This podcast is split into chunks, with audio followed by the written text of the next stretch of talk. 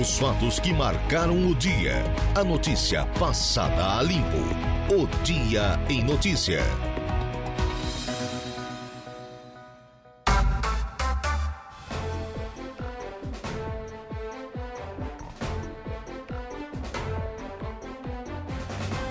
Dezesseis horas mais sete minutos, dezesseis e sete.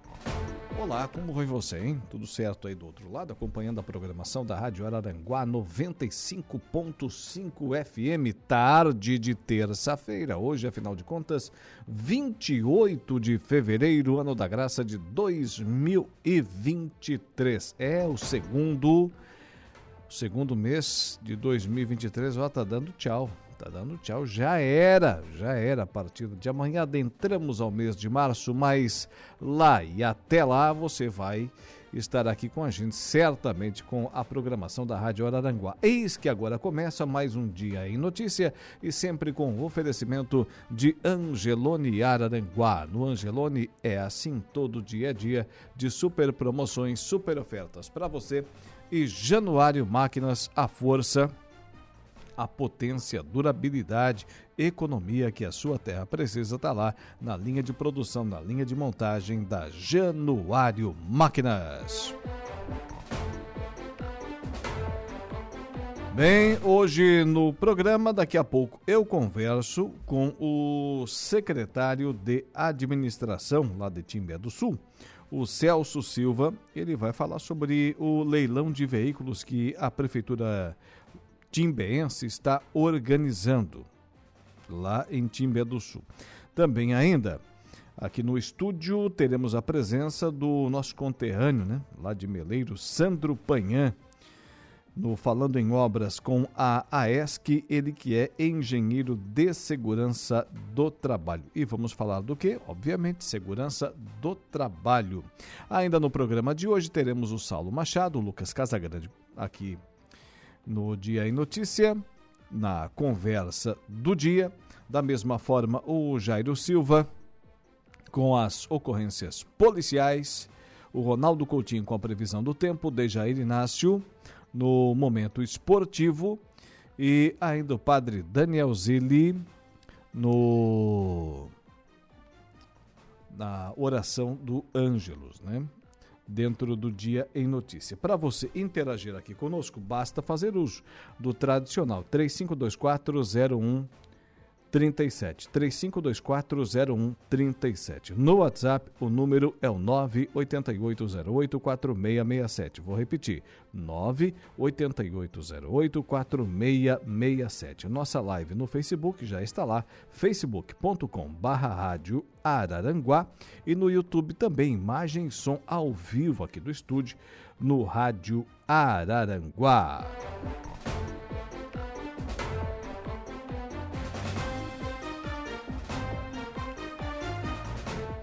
Olha, já tem aqui informação no começo do programa. Veja só, falando em Timbé do Sul, o que, que aconteceu. É... Exatamente, exatamente.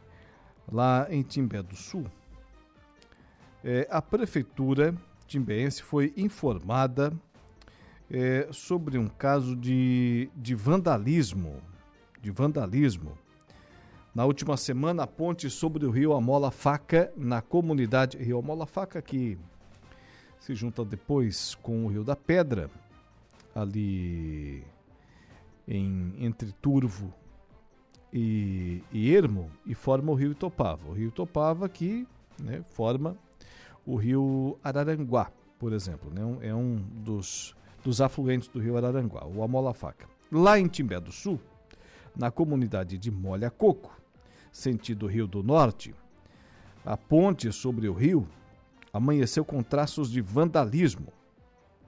A Secretaria de Obras e a Defesa Civil Municipal seguiram ao local para averiguar os danos. A parte metálica e os pilares de sustentação da mureta lateral foram severamente danificados.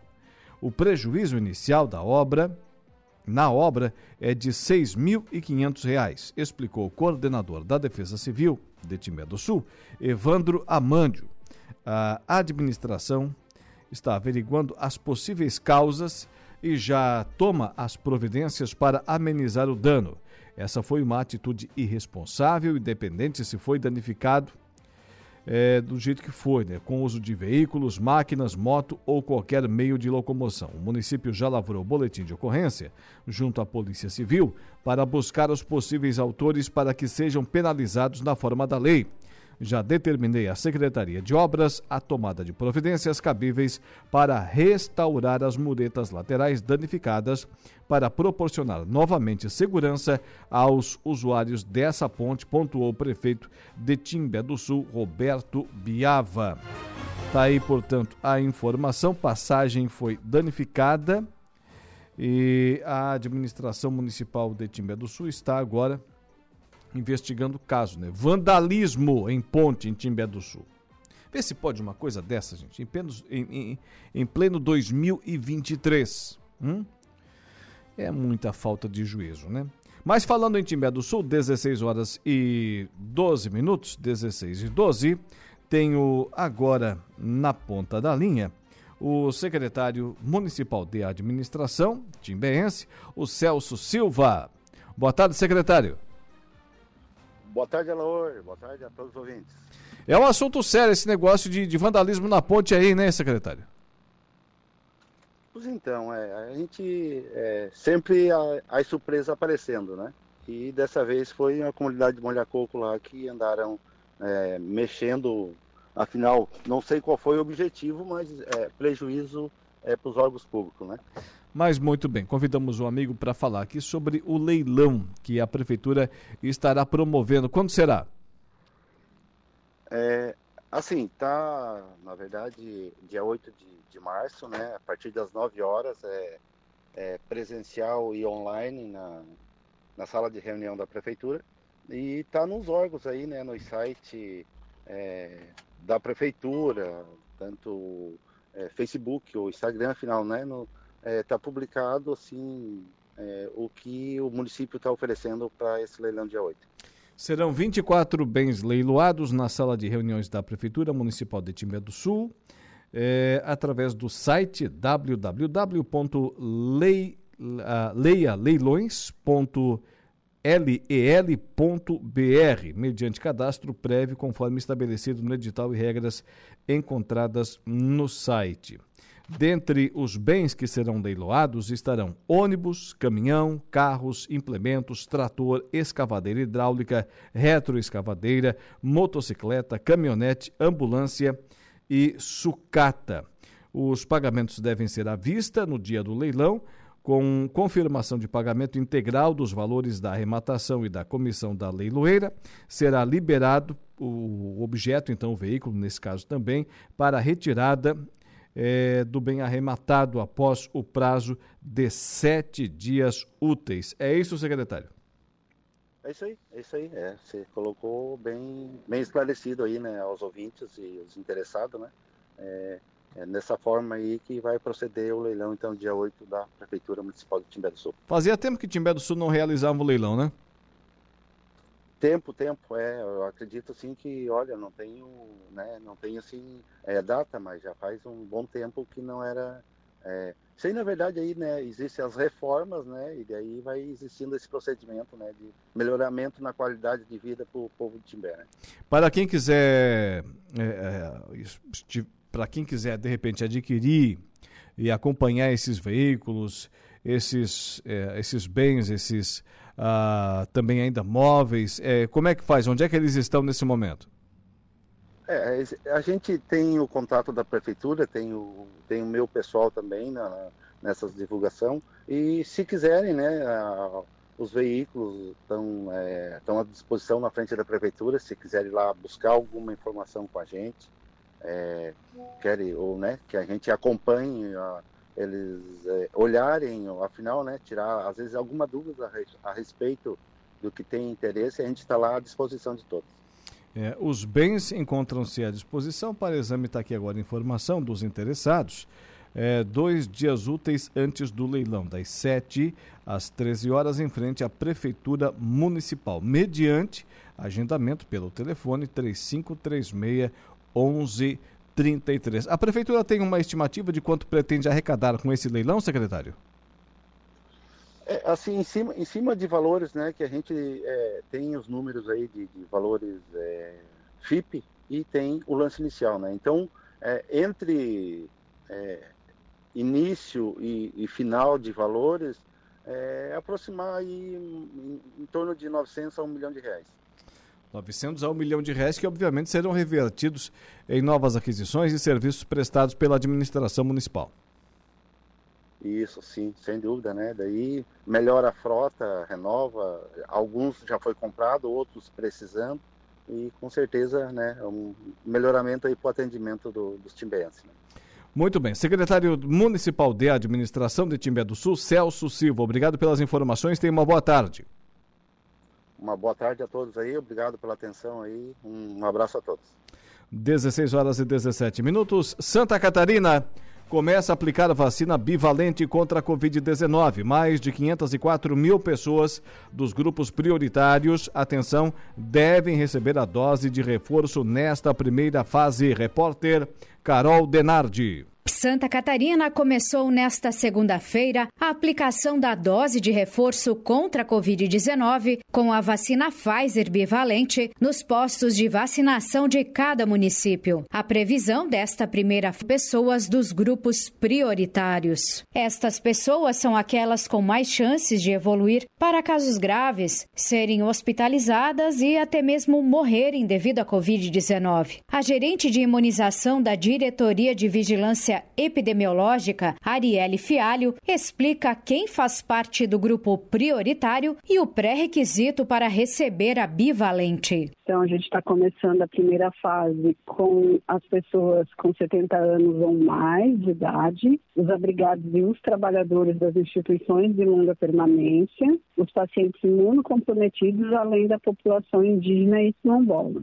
Uma pessoa precisa ter mais de 12 anos de idade, pertencer a um dos grupos prioritários e estar com o esquema primário de pelo menos duas doses da vacina monovalente completo. Arielle Fialho, da DIV, cita que a dose de reforço com a bivalente terá outras quatro fases, com início no dia 6 de março. A gente vai ter a segunda fase para as pessoas de 60 a 69 anos de idade, a terceira fase com gestantes de puérperas, a quarta fase com os trabalhadores da saúde e a quinta fase das pessoas com deficiência permanente, a população privada de liberdade, os adolescentes cumprindo medidas socioeducativas, também os funcionários do sistema de privação de liberdade. Para quem não faz parte do grupo prioritário, precisa atualizar o esquema vacinal contra a Covid-19 com a monovalente, segundo a faixa etária. Que a população fique atenta às estratégias dos seus respectivos municípios, porque pode variar de um para outro. Importante também que as pessoas que não pertencem aos grupos prioritários para receber a dose da vacina bivalente que mantenham seus esquemas atualizados com a vacina monovalente. A secretária estadual da Saúde, Carmen Zanotto, reforça que todos os municípios receberam a bivalente. Todos os nossos 295 municípios do estado de Santa Catarina já receberam a vacina. A Secretaria de Estado da Saúde, através das nossas equipes, já fizeram uh, todo o esquema de distribuição. Agora é muito importante que a gente chegue a cada uma das instituições de longa permanência, que a gente chegue aos nossos idosos, que é o público-alvo desta primeira etapa. Vacine-se, proteja-se. No total, o público-alvo de todos os grupos prioritários que deve receber a vacina bivalente é de aproximadamente 1 milhão e 600 mil pessoas aqui em Santa Catarina. De Florianópolis, da Rede de Notícias AKERT, Carol Denardi. 16 horas e 21 minutos, 16 e 21. Atenção! Milhares de mariscos brancos, esses que a gente encontra aqui no Arroio do Silva, na Gaivota, né, no Morro dos Conventos, enfim, no nosso litoral. Aquele mesmo, marisco branco. Milhares deles foram encontrados mortos por banhistas e moradores em Balneário Rincão, aqui no sul do estado. O episódio aconteceu no domingo, dia 26. Segundo o geólogo e curador do Museu Oceanográfico Univale, Jules Soto, as mortes podem estar ligadas a causas naturais ou a poluição. São animais filtradores, eles podem morrer por toxicidade ou por anoxia, falta de oxigênio. Geralmente, são essas duas coisas que causam a mortalidade, explicou ele. Contudo, para uma confirmação exata do que provocou o episódio, de acordo com o pesquisador, seria necessário a coleta de amostras e análises no local. A coordenadora de pesquisa e presidente da ONG Educamar, Suelen Santos, também supõe que o episódio possa estar ligado à maré vermelha e orienta a população a não consumir os moluscos. O fenômeno natural é causado pela presença e proliferação de algas tóxicas que acontece principalmente durante as altas temperaturas. O nome se dá por causa da coloração coloração na água deixada pelas algas. Elas produzem uma toxina e os moluscos, ao se alimentarem delas, acumulam a substância nas glândulas digestivas. Aos seres humanos, a situação pode provocar náuseas, dores abdominais, vômitos e diarreia. Segundo a Vigilância Sanitária de Balneário Rincão, ainda não houve episódios de intoxicação pelo consumo dos mariscos. Caso ocorra, a pasta realizará análises. Conforme apurado pela reportagem, nesse caso aqui do ND, o município ainda não iniciou estudos para descobrir o que provocou a morte dos mariscos lá em Balneário Rincão. Tá aí. Banhistas se assustam após milhares de mariscos aparecerem mortos em Balneário Rincão. 16 horas e 23 minutos. Enquanto isso, Atenção, você produtor rural. Um dos principais pontos tratados em uma reunião com a presença do governador Jorginho Melo e a deputada federal Daniela Rainer, um dos principais pontos foram as questões envolvendo a nota fiscal eletrônica para produtores rurais, que é uma situação bem delicada para os agricultores. O governador informou que, atenção, o governo de Santa Catarina suspendeu a nota fiscal eletrônica para produtor rural, esse processo, até o fim do ano, até que se encontre uma solução para o tema. No interior, em muitas localidades, ainda não há energia elétrica e nem internet. Também não há pessoas treinadas para esse novo momento de nota fiscal. Como ficaria, por exemplo, um caminhão de cereal carregado, parado, esperando sair uma nota que não teria estrutura para ser emitida. A logística pode ser muito comprometida, com altos índices de perdas na produção e até inviabilizando a cadeia produtiva, argumenta a deputada informando que uma das alternativas que está sendo avaliada no governo é a possibilidade de que se emitam as notas fiscais nas cooperativas, ou seja, onde os produtos são entregues. O governador está ciente das dificuldades e se mostrou muito sensível ao tema para evitar prejuízos aos trabalhadores rurais. Este ano, segundo Jorginho Melo, será de preparação para que o campo catarinense se adapte à nova realidade fiscal. Esta janela que conseguimos é para que se leve internet de qualidade ao campo. Qualquer solução antes disso é paliativa. Este é o objetivo, pois aí sim facilitaria a vida de quem trabalha e produz, acrescenta a deputada Daniela Rainer. E tá aí a informação: governador anuncia suspensão da nota fiscal eletrônica ao produtor rural até o fim deste ano. 16 horas e 25 minutos, 16 e 25, no Angelone Araranguá, todo dia é dia.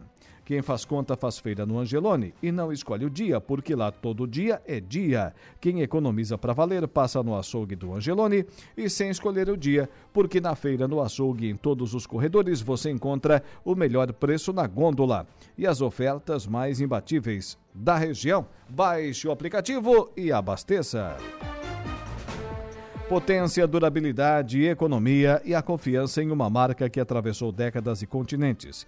Esses são os tratores da linha JP, líder de vendas e de resultados para o empreendedor do agronegócio. São 25 anos de uma empresa construída pelo empenho e obstinação de uma família, colaboradores e clientes. Januário Máquinas, a força que a sua terra precisa.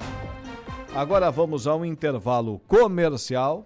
Na volta teremos aqui as ocorrências policiais com o Jairo Silva e antes dele a previsão do tempo com Ronaldo Coutinho.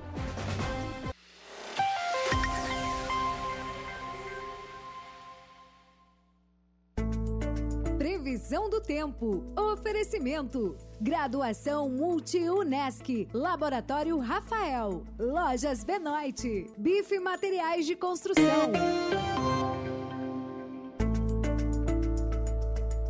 Agora são exatamente 16 horas mais 41 minutos, 16 e 41. Tempo bom em Araranguá e região, temperatura aquela de sempre, né? Olha, faz alguns dias que está nessa marca aí, 27 graus. Ronaldo Coutinho, boa tarde. Boa tarde, doutore. Visse essa história dos mariscos intoxicados no Balneário Rincão? Não. Gostas de um marisco ou não, Coutinho? Comi uma vez só. Não é muito afeito, então, a crustáceos, frutos do mar, peixe. Realmente não te faz. Peixe, peixe gosto, camarão, coisa assim, isso gosto. Não, marisco é bom. Uh. É, isso aí pode ter sido até da, dessa, dessas, dessas chuvaradas que deu, né? Joga muita água do rio para dentro do mar. É, o que, que o pessoal do Banário Rincão está dizendo? Que devido ao calor, ó, o calor aí levando a culpa de novo é, reprodução de algas, de, de, algas, né? E aí acontece a tal da maré vermelha, vem o bichinho, come a maré vermelha e daí ele morre. É, mas não sei que calor, porque a temperatura não está fora do normal, está até abaixo do normal. A mesma água do mar está um pouquinho abaixo do normal. Pois é, eu estou procurando qual é o calor que eles estão mencionando. Ou seja, eles não sabem o que, é aconteceu. Exatamente. Mas o Coutinho sabe o que aconteceu, o que acontece e o que por virá. É, vem chuva agora. Hoje não, hoje vai ter tempo seco aí na região, né? Condições de tempo seco, temperatura ficou agradável, mais um dia. Um, outras, algumas cidades passaram aí dos 30, 31 graus, nós bem comportados. No estado, 35,6 em Itapiranga e 8,6 em Bom Jardim. Hoje dificilmente chove. Amanhã pode ter pancadas de chuva tarde e noite e assim vai também na quinta, sexta e fim de semana. Não dá para descartar eventualmente de manhã, mas a tendência maior é a tarde e noite. E mantém a perspectiva de manter esse, esse panorama nos próximos dias na região. Então vamos ter aí a condição de tempo normalmente melhor pela manhã e chance de chuva ou trovada entre a tarde e a noite, podendo agir até forte pontualmente. Daqui Matéria Ronaldo. Eu estou aqui em Araranguá, moro em Meleiro, para chegar até lá, passo pelo distrito de Sapiranga, pertencente a, a Meleiro, ou Coutinho, ali às margens da SC é, 447. Ali ontem, sete e meia da noite, pessoal estava colhendo arroz ainda, né? Aproveitando o tempo. Precisa? Acho que não, né? Não, é bom porque está tá indicando chuva agora de quarta para frente. Isso aí é bom, porque agora o arroz está muito sensível, uma chuva um pouquinho mais forte, o vento um pouquinho mais forte debulha. Ah, muito bem. Então tá, tá explicado. Tá explicado. É para ir até meia-noite vão. então tá, meu amigo. Um abraço, até amanhã. Igualmente, tchau. Ronaldo Coutinho com a previsão do tempo.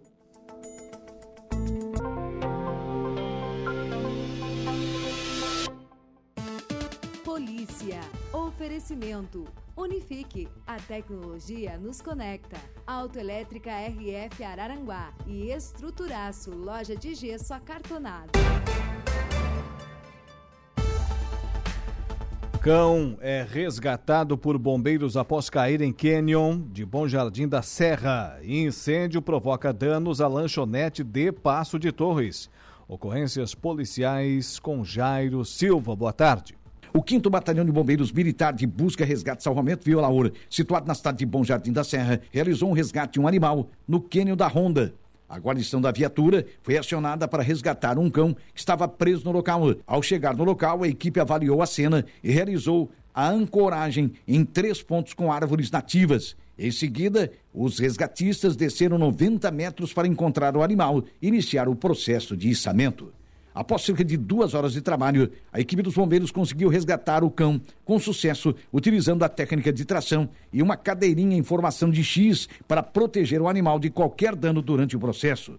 O animal foi entregue ao seu proprietário sem ferimentos. O Batalhão de Bombeiros de Busca, Resgate e Salvamento ressalta a importância do cuidado com os animais e que está sempre pronto para atender chamados de resgate em toda a região. Incêndio provoca danos à lanchonete de Pasto Torres. Uma lanchonete de 160 metros quadrados pegou fogo na madrugada de ontem, segunda-feira, por volta de 2 horas e 50 na rua Manuel Laurentino Gonçalves, no bairro Centro, em Passo de Torres. De acordo com o Corpo de Bombeiros, foram utilizados 1.100 litros de água para combater as chamas e realizar o rescaldo. A área atingida foi de 80 metros quadrados, sendo que o fogo pode ter iniciado na cozinha com propagação até o forro e seguido por condução até o teto da área de atendimento ao público da lanchonete. A guarnição realizou o isolamento da área queimada e deixou o medidor de energia desligado. Uma perícia será realizada no local nos próximos dias para identificar a causa do incêndio. A notícia passada a limpo. O Dia em Notícia. A indicação do ex-deputado federal João Paulo Kleinubing para a diretoria do BRDE constitui gesto político simbólico do governador Jorginho Melo que tende a atrair União Brasil para a base do governo na Assembleia Legislativa. Com a indicação, perde o cargo o ex-governador Eduardo Pinho Moreira, do MDB. Eduardo Pinho Moreira, inclusive o entrevistamos na condição de presidente do BRD aqui no programa, né? Ano passado. Agora, ele que estava sendo cotado para seguir o cargo, dá lugar, dá espaço para o filho, que tem familiares inclusive, né? É casada com uma criciumense, filho do ex-governador Kleino Bing, o João Paulo Kleino Bing, diretor do BRDE agora. Os três deputados do União Brasil apoiaram o atual governador no segundo turno, sem posições ideológicas convergentes, e abriram um canal de comunicação amistoso na última reunião. União Brasil, além disso, está abrindo comportas para formar uma federação de partidos com o progressistas, já visando a eleição municipal do ano que vem, as eleições municipais do ano que vem o presidente do União Brasil, Jean Loureiro, candidato ao governo em 2022, em coligação com o PSD, vem sondando os aliados com o projeto de um amplo entendimento dos três partidos, ou seja, Progressista, União Brasil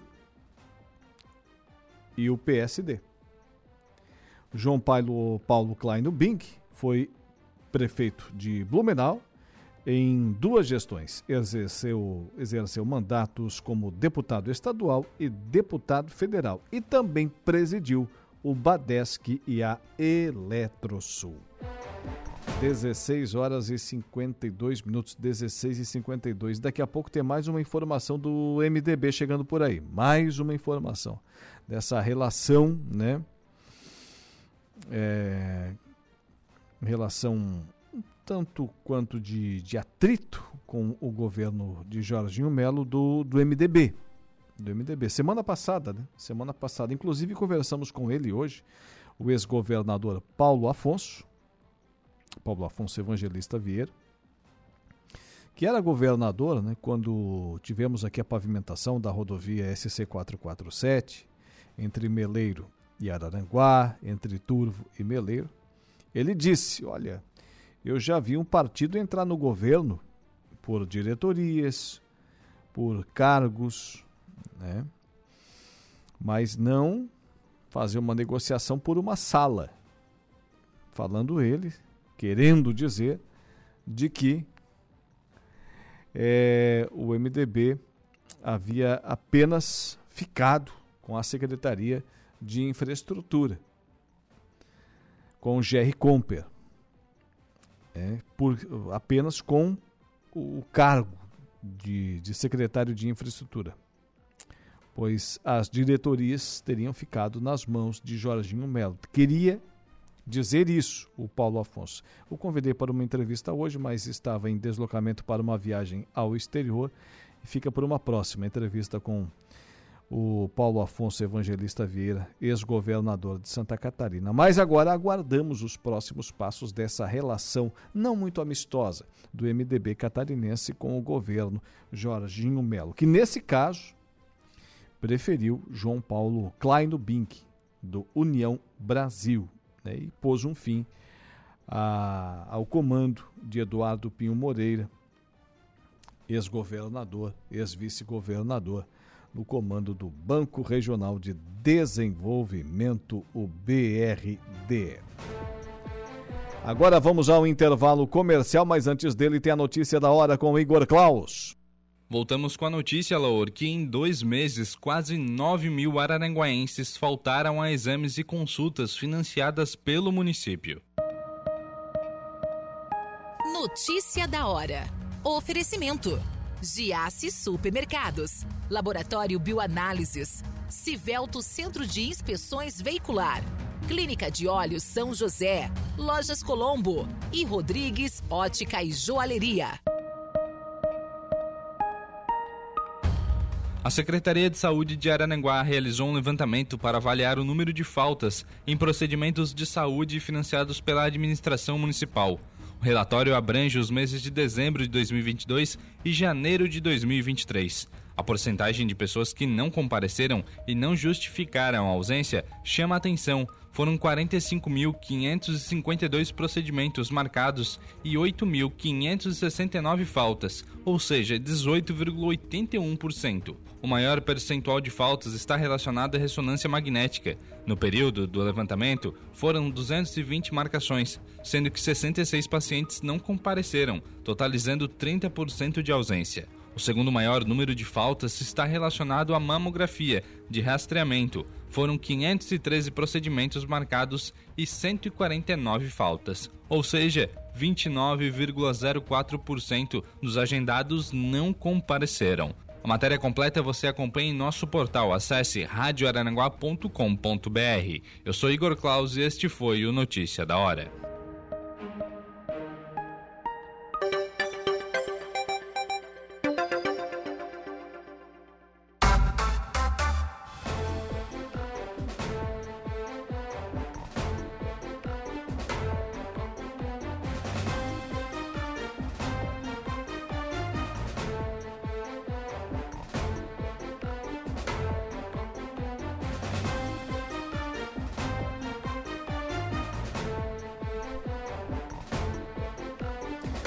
Agora são 17 horas e 18 minutos, 17 e 18. Estamos de volta com o nosso Dia em Notícias, sempre agradecendo muito a sua audiência. Presta atenção no recado.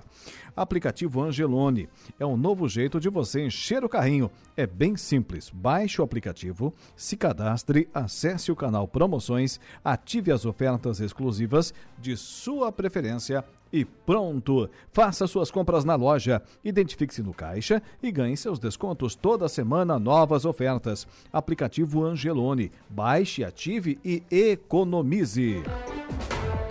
Potência, durabilidade, economia e a confiança em uma marca que atravessou décadas e continentes. Esses são os tratores da linha JP, líder de vendas e de resultados para o empreendedor do agronegócio. São 25 anos de uma empresa construída pelo empenho e obstinação de uma família, colaboradores e clientes. Januário Máquinas, a força que a sua terra precisa. E agora, no Dia em Notícia, o quadro Falando em Obras com a ESC. Falando em Obras com a AESC. Apoio. Mútua Caixa de Assistência dos Profissionais do CREA Santa Catarina. Converso com o engenheiro de segurança do trabalho, meu conterrâneo Sandro Panhã. Boa tarde. Boa tarde, Alaor, e a todos os ouvintes. Muito bem, Sandro Panhã, não é a primeira vez, acredito eu, aqui na Rádio Araranguá, né? Já esteve em outras oportunidades. Olha, eu acho que faz um ano. Faz quanto tempo que vier pra cá? Eu vim pra cá em julho do ano passado. Não, pra esse Ah, prédio aqui, aqui, Dudu, faz quanto tempo que estamos nesse prédio? Do que é o mais velho da casa? Não, não faz um ano? É, eu, eu estive lá quando era lá na. Inclusive eu até pensava que era lá ainda. Não, estamos aqui Tá, agora. Mas agora eu tô vendo que aqui ficou um espaço muito bom aí. É, novo ambiente. E vendo o Sandro Panhão, eu me recordo daquele maio de 2020, 2001, 2001, escutando o, uma emissora lá no município de Meleiro, Sandro Panhan. É, estava, estava comunicando, estava no ar no sábado pela manhã. Te lembra daquilo, Sandro? Eu lembro, Laur, eu lembro porque surgiu aquela rádio no Meleiro, né? E a gente era muito envolvido com a comunidade, então o produtor do programa lá me convidou para fazer um programa, então eu fazia um programa de manhã, sábado de, sábado de manhã, se não me engano, das 10 ao meio-dia, chamava Meleiro em Destaque. Isso. E eu fazia, fiquei lá uma temporada, não sei, eu já fiz muita coisa na vida, né? Nossa, fez sucesso, fez sucesso lá. E, depois, três anos depois, né, viesse para Araranguá, é isso? É, eu vim para Aranguá uma semana antes do Catarina. Eu passei o Catarina aqui. Muito bem, estabeleceu, fixou residência, residência aqui. Hoje, obviamente, é um profissional destacado aqui na cidade das avenidas. Engenheiro de segurança do trabalho. Essa profissão, Sandro, que é cada vez mais é, os seus serviços né, requisitados pelas empresas, né? Na verdade, Alaor, engenheiro de segurança do trabalho Uh, eu vou falar um pouquinho do que, que é um engenheiro Sim. de segurança do trabalho. O engenheiro de segurança do trabalho é um profissional que ele é uma segunda faculdade. Porque para ser engenheiro de segurança do trabalho, tu antes tu tem que ser algum outro tipo de engenheiro, uma outra especialidade.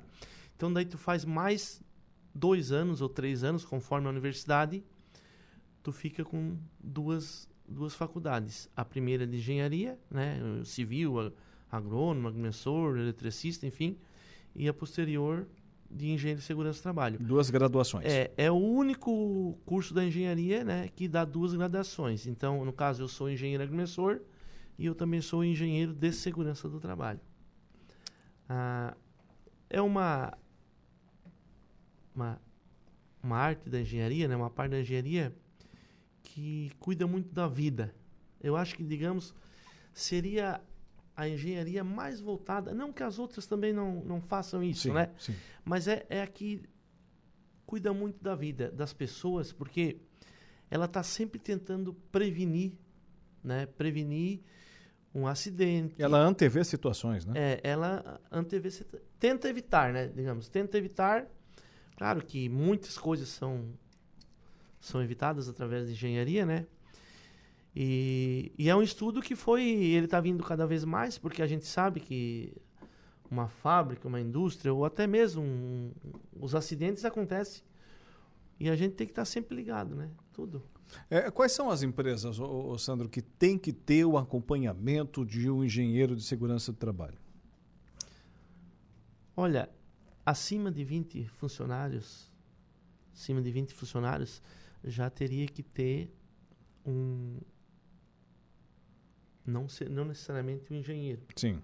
Mas um plano de segurança, que é um engenheiro que faz. Eu digo não um engenheiro fixo, né?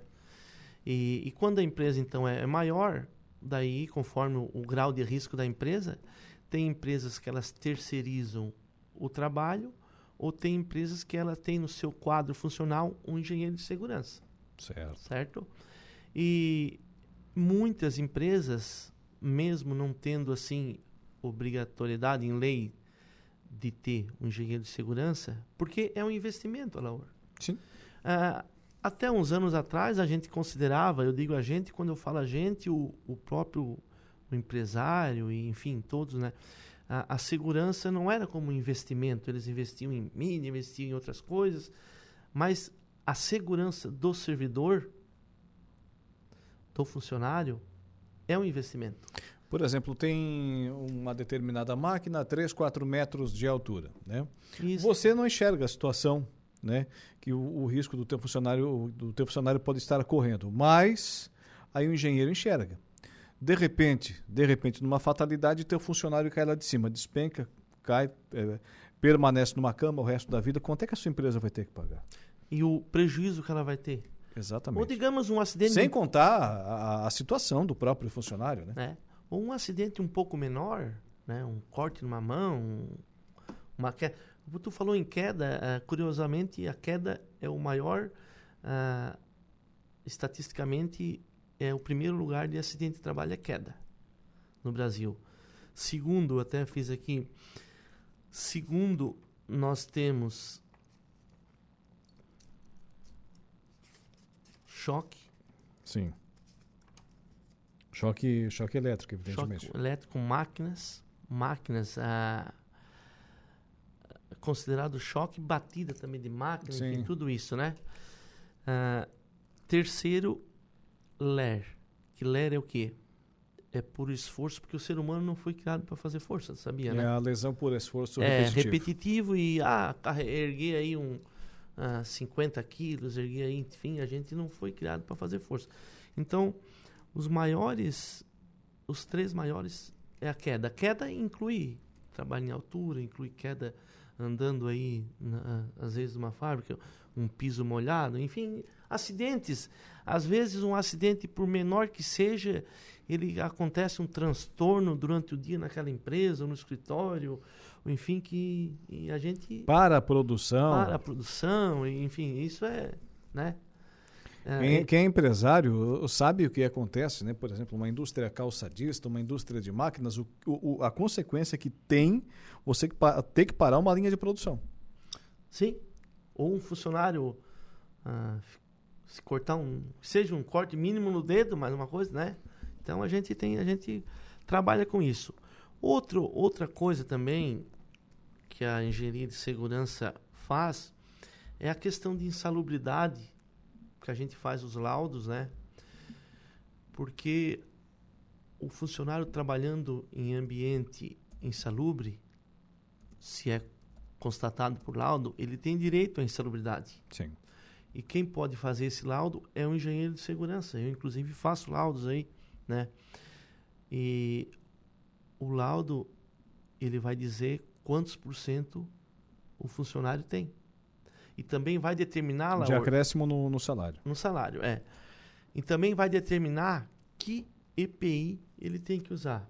O equipamento de proteção individual. É. O que, que acontece? Muitos EPIs, eles não isolam o risco totalmente, mas eles ajudam a evitar um dano maior. Tem a conscientização que a gente trabalha também com os funcionários e com os patrões. Eu vou dar um exemplo. Ruído. Sim. O ruído, quando o funcionário trabalha num, num determinado local, uma empresa que apresenta muito ruído, ele vai perdendo a audição gradativamente e ele às vezes nem percebe. Sim. Mas ele vai perdendo. Quando a gente vai fazer o laudo, a gente aconselha o funcionário usar. E a gente tem que conscientizar eles também, porque muitos acham incômodo ah, e não usam. Então isso, isso de uns anos para cá está mudando, porque é a mesma coisa, o cinto de segurança a gente não usava no carro, Sim. né? E agora a gente usa. Então a gente colocava para baixo do é, banco. É, então o capacete andava mais no cotovelo do que na eu cabeça. Eu andava assim, no veleira.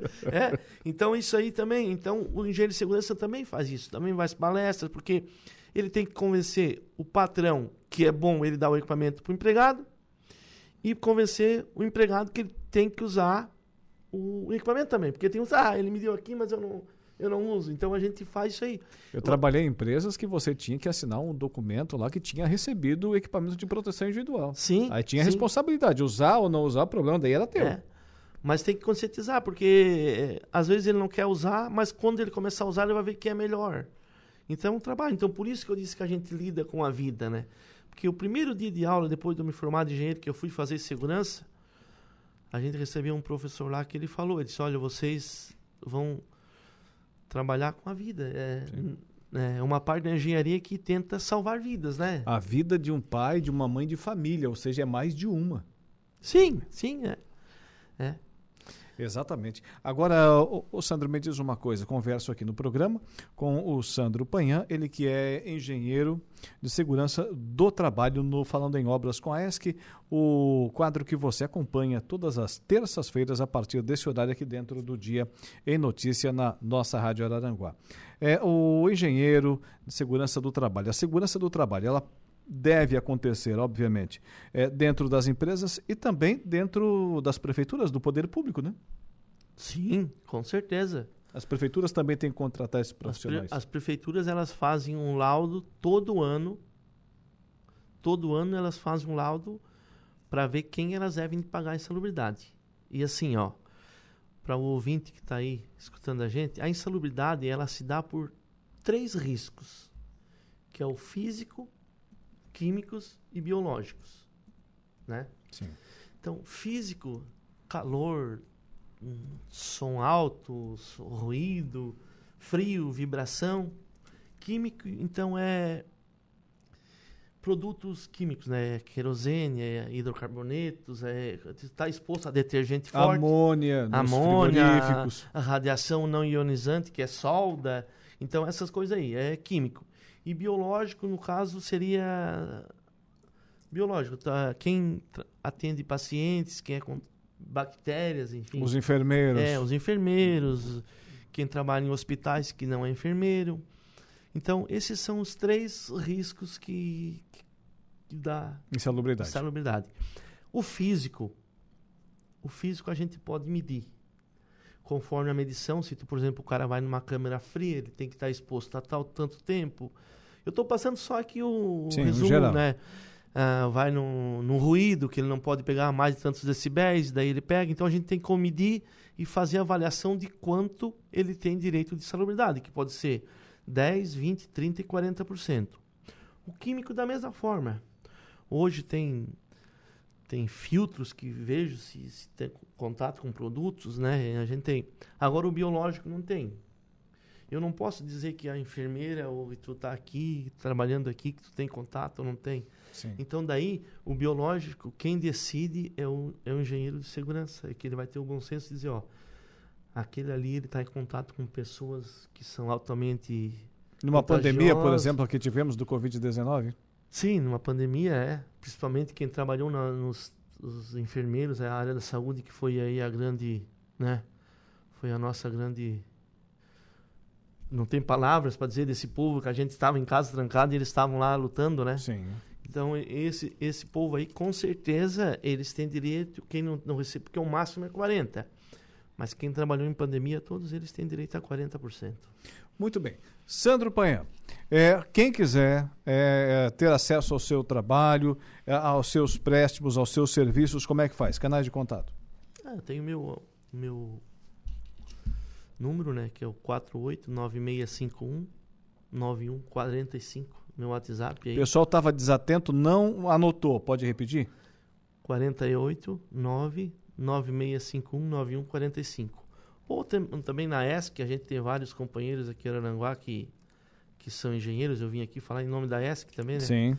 Já fui presidente da ESC, que é uma entidade aí que está aí também com todos os engenheiros, prestando serviço para a comunidade quando quando é servido. Fica tranquilo que todos eles eu pergunto o canal de contato. Todos é? eles vendem, vendem o peixinho Não, aqui, eu... todos eles. eu lembro de ti, é interessante que aquela que tu fez eu lembrar desse sábado aí. É. E tu, tu, ouviu eu e foi, e foi lá. Exatamente. Eu ouvi o Sandro disse, pô, olha só. E depois tu apareceu na rádio. Eu me lembro que eu fui lá na Dona Tereza lá e a gente conversou. Exatamente, exatamente. O mundo dá volta, né, Laura? É, por aí. Hoje eu tô aqui em Aranaguá já faz Catarina, quantos anos? 20 anos? Lá se vão 18 anos. Não, 19, 19 anos. Tu estava onde no Catarina? No Catarina eu estava na residência. eu vou que contar a história agora. Eu estava na residência da dona Veridiana, e era minha namorada na época, hoje minha esposa. Oh, que bom, é, tava é, bem acompanhado, né? Tava, é, seguro, é, dando é segurança também. É isso aí. Então tá, meu amigo. voltamos com o Falando em Obras eh, na próxima semana e quando você quiser retornar aqui também o espaço está à disposição. Não, obrigado, obrigado a todos aí. Espero ter contribuído, né? E estou à disposição também. Muito obrigado. Está aí o engenheiro de segurança do trabalho, Sandro Payan, conversou conosco aqui no programa. Aproveitou e contou um pouquinho de história da mesma forma. Vamos ao intervalo comercial. Na volta tem Dejair Inácio e o Momento Esportivo. Rádio Araranguá. A informação em primeiro lugar. O Dia em Notícia.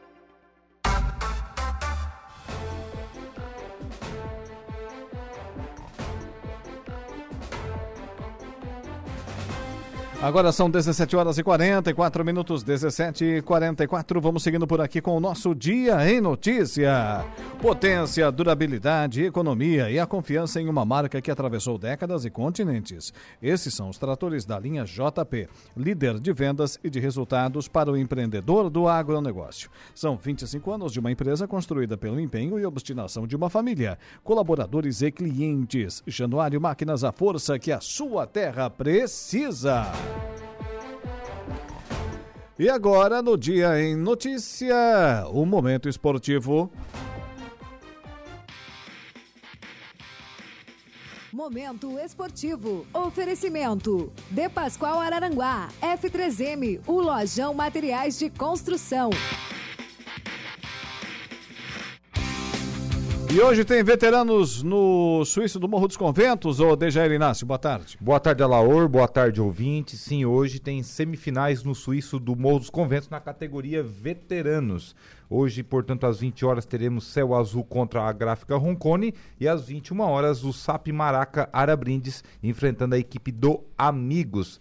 Lembrando que ah, depois eles aguardam um pouquinho a definição aí da, da categoria livre, porque a final é, é realizada no mesmo dia, hum. tanto da categoria veteranos quanto da categoria livre. A categoria, aliás, livre, que amanhã acontece os outros dois jogos das quartas de final. Amanhã teremos Coloniense e Vila Real e também Nativos e Esportivo. Tá certo. E estão definidos os finalistas do sintético? Definidos ontem, né? Foi definidos ontem aí os finalistas do sintético do Balneário Arroio do Silva, lá na Praça Fábio Borges. Nantra 2, Coloninha 1 e também tivemos aí União 2, Ouro Negro 1, Ouro Negro Penetras. Com isso, Nantra e União irão fazer a grande decisão que acontece na próxima segunda-feira, dia 6 de março. Nantra e União na categoria livre e também despachante JJ Ermo contra Restaurante Nazário, esse jogo na categoria sênior. Tá certo. O, o, JJ é do Ermo e o restaurante Nazário é da Sapiranga, né? Isso, Beleza. justamente. E na categoria tá livre. Tá tudo em casa ali, né? Isso. E na categoria livre é o, o Nantra, que é de Meleiro também, né? Isso. E o União. O União, que é da onde? União é aqui de Araranguá. Daqui de Araranguá? É. Muito bem, grandes aí duelos. Aí se encerra as competições, né? As grandes competições aí do Balneário Arroio do Silva da temporada. Ok, e essa final vai acontecer quando? Próxima segunda-feira, com transmissão aqui da equipe de esportes da Rádio Araranguá. Jairo Silva, eu e também o Mazinho Silva. Próxima segunda, direto lá da Praça Fábio Borges. Como tradicionalmente a gente faz, né? Todos os anos aí a grande decisão. Mas aí tem um detalhe: até lá vai acontecer um certo jogo no Rio Grande do Sul. Vai acontecer um Grenal. Grenal de número 438.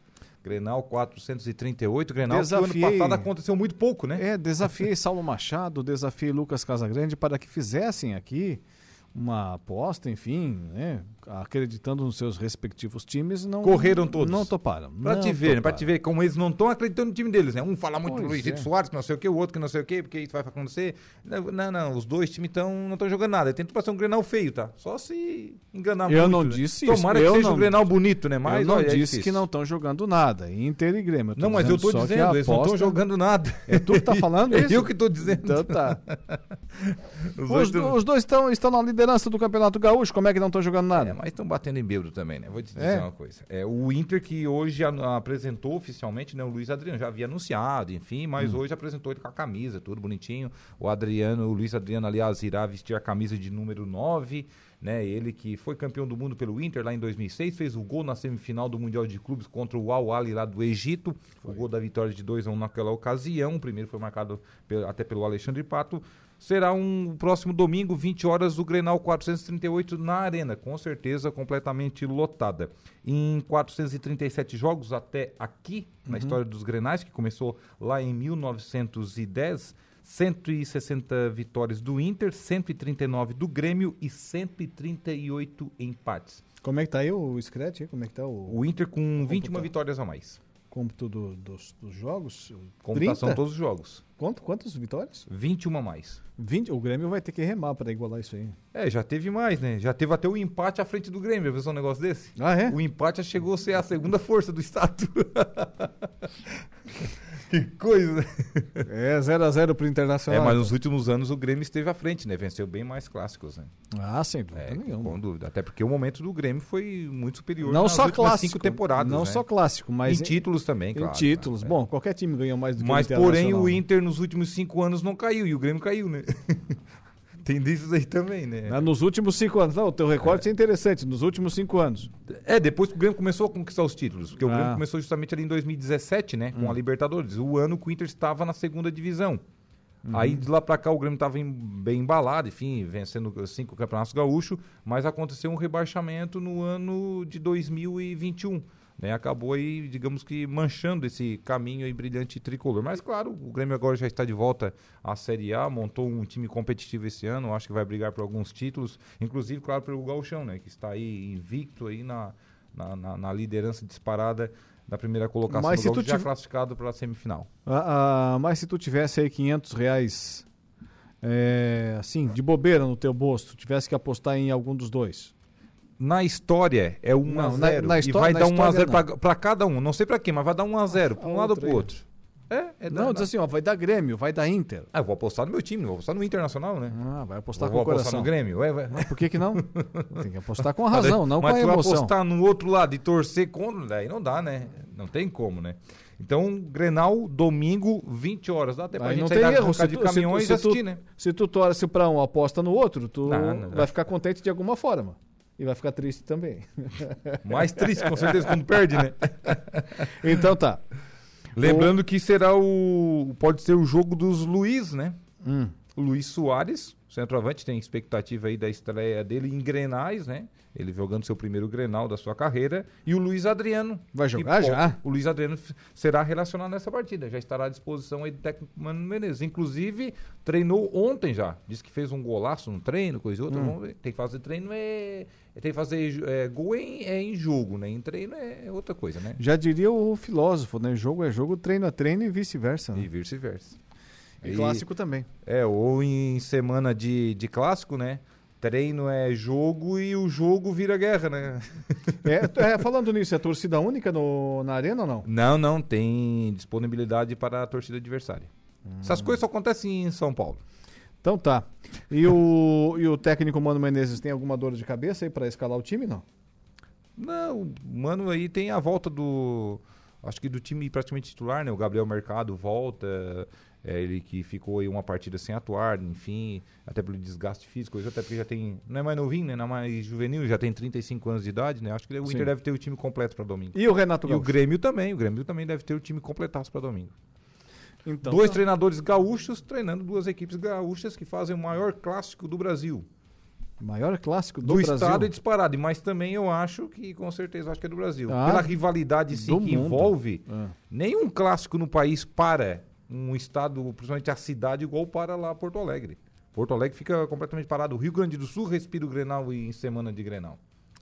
É diferente. Eu não, eu não- eu não vou discordar, com vontade de fazer isso, mas eu não vou discordar muito de ti, não, porque eu me recordo que estava em, em Porto Alegre, lá visitando alguns parentes que não eram muito meus, eram parentes assim, mais terceirizados, agregados, né? E, e então estava lá num domingo de, de, de Grenal. Porque aquela gauchada se provoca, né? No dia de Grenal. Ah, não, que tem de irmão que se briga, mas é só até após o jogo, tá? Nossa. Terminou o jogo, acabou. Aí no outro dia tá todo mundo amigo de novo. A Mas- mulher briga com o marido, enfim, É, um, aquela é um clima toda. diferente. É um clima diferente, sem dúvida nenhuma. Mas então tá, tem decisão da Recopa hoje. Quem é que vai jogar? Decisão da Recopa hoje. Flamengo, Recopa Vou Sul-Americana, tomar, né? vou tomar um suco do Vale hoje. O que, que tu acha? É.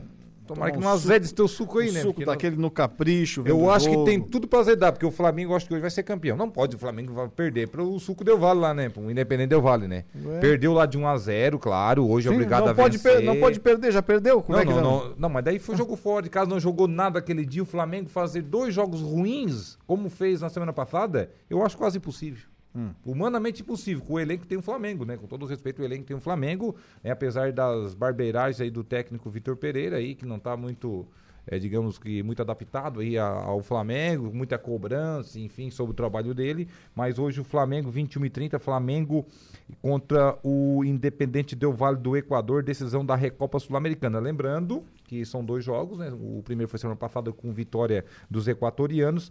São os campeões da Libertadores de 2022 e também da Copa Sul-Americana, respectivamente, Flamengo e Independente Del Vale. O campeão vale quase 10 milhões de reais, viu? 10 milhões de reais. É. Paga metade do, do elenco do Flamengo no mês, mais ou menos. Né? Não paga metade, né? Não paga metade? Não, a folha do Flamengo ultrapassa os 35 milhões de reais mensais. Nossa. É salgadinha.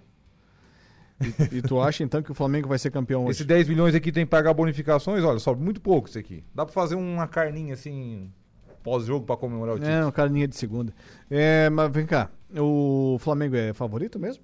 Ah, favoritíssimo, né? Acho que o Flamengo hoje vence é, não posso dizer tranquilo. Eu acho que o primeiro tempo pode ser aquele primeiro tempo chato, primeiro tempo nervoso, mas o Flamengo é, tem muito mais qualidade, aí segundo tempo sempre pesa aquela qualidade. Aí jogando em casa, Maracanã lotado, precisando de um gol para tirar a vantagem, porque 1 a 0 já pronto, já leva para a adesão para os pênaltis. Não tem né? gol qualificado? Já, já, tira a vantagem, não tem gol qualificado. Depois o Flamengo faz, abre dois diferença, pronto, tá com o título na mão. O Flamengo jogando em casa, com toda a massa, independente do Vale, que a gente viu no ano passado, é um time também com suas limitações, tem apenas aquela jogadinha aérea que ainda é com os zagueiros que vão lá para tentar o cabeceio. Enfim, hum. eu acho muito difícil o, em cima, temos aí uma em cima surpresa no Maracanã. Zaga, em cima daquela zaga do Flamengo não é muito difícil fazer gol, não. É, mas não vão cometer os mesmos erros que cometeram no passado. Eu acho muito difícil, né? No futebol tudo é possível, hum. né?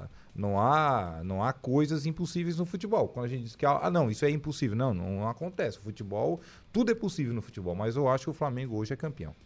Falando em Flamengo, sabes quem está de aniversário hoje, completando 36 anos? Estava no Flamengo até o ano passado, Diego Ribas. Diego Ribas, olha 36 só. anos. 30, tá sem clube agora, né? Parabéns para ele. Tá é, sem clube. Foi tá comentarista na Copa do Mundo, inclusive. Né? Exatamente, né? exatamente. Mas tá, tá de boa, bem diferente do companheiro de, de ataque dele no começo de carreira, o Robinho. Nossa. Bem diferente. Não, o Robinho não. O Robinho tá, tá bem curralado, o Robinho. É. O Robinho Daniel Alves, eu vou dizer uma coisa, né? O, mas, mas, vem cá.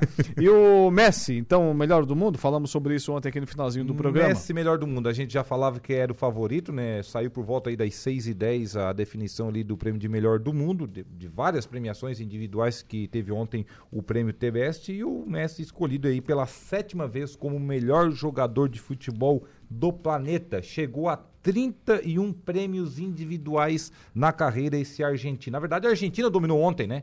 O Messi mas, foi o melhor do mundo. Mas tinha que ser diferente? O Emiliano Martinez, o goleirão da, da seleção argentina. O Dibu o Dibu foi o melhor goleiro do planeta, também foi eleito o melhor goleiro do, do planeta, ele que joga no Aston Villa da Inglaterra. O Dibu agora é garoto propaganda e o técnico Lionel Scaloni, o melhor treinador do mundo, ele que já renovou o contrato essa semana para treinar a Argentina para a próxima Copa, tem contrato até final de 2026, o Lionel Scaloni, que era lateral direito da seleção, aí ele era auxiliar do Sampaoli, aí caiu o Sampaoli, não tinha quem assumir, ninguém queria, chamaram um, chamaram o outro, não aceitou, o outro era caro demais, aquela coisa toda. Não, tu vai continuar o teu trabalho por enquanto, já estás aqui dentro da seleção e tal. E esse trabalho por enquanto hum. levou a seleção à Copa, levou a primeira campeão da Copa América, né? Tirando Sim. aí um, um jejum de quase 30 anos da seleção. Era ele argentina. já o técnico da Argentina. Sim, na, ele foi campeão da Copa, Copa América. América. Sim, há um ano e meio atrás e depois levando, claro, a conquista da Copa do Mundo, mais de 30 anos depois. Então, o Lionel Scaloni é merecidamente o melhor treinador do mundo. E muito bom treinador, né? Muito Sim. bom treinador. Sabes em quem que o Tite votou para melhor do mundo? Não, não acompanhei. A sabedoria do homem na seleção brasileira de futebol. Votou no Neymar.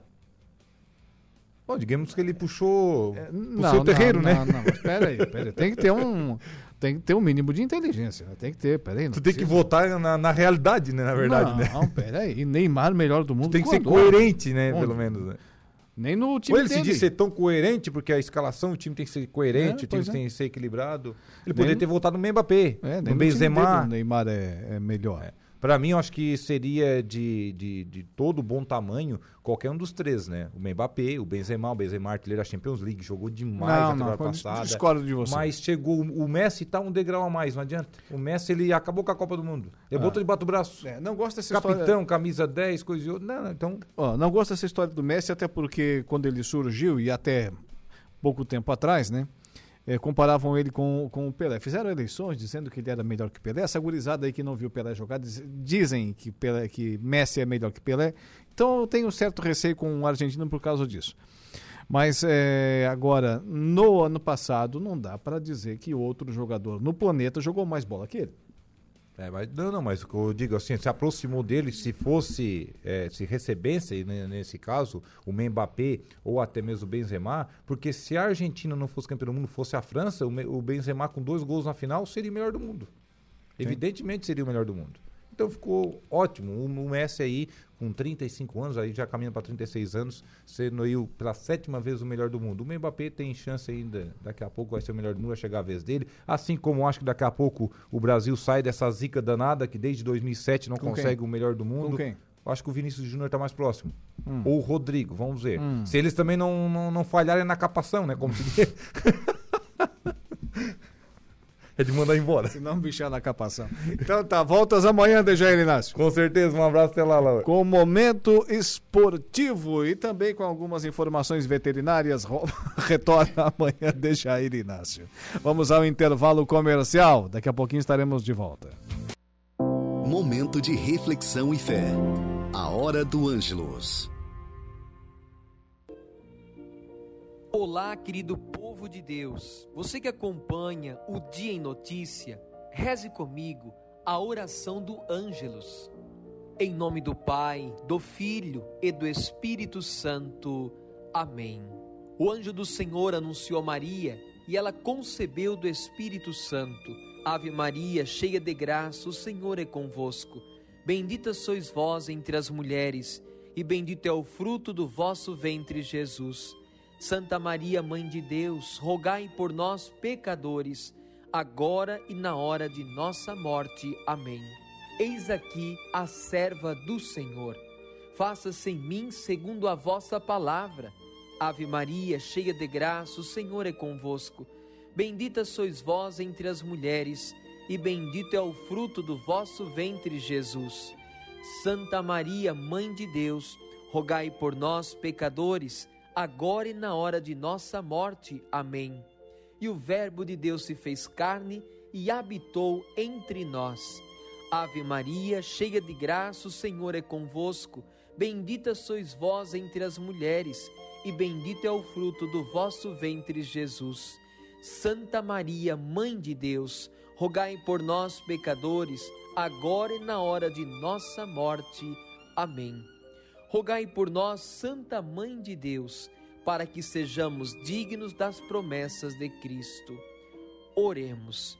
Infundi, Senhor, a vossa graça em nossos corações, para que, conhecendo pela anunciação do anjo a encarnação de vosso Filho bem-amado, cheguemos por sua paixão e cruz à glória da ressurreição. Por Cristo nosso Senhor. Amém. Glória ao Pai, ao Filho e ao Espírito Espírito Santo, como era no princípio, agora e sempre. Amém. Que Deus os abençoe, proteja a sua família, em nome do Pai, do Filho e do Espírito Santo. Amém. Que Deus os abençoe e até amanhã, se Deus quiser. Você ouviu A Hora do Ângelos, direto da Paróquia Sagrada Família da Cidade Alta. Os fatos que marcaram o Dia em Notícia.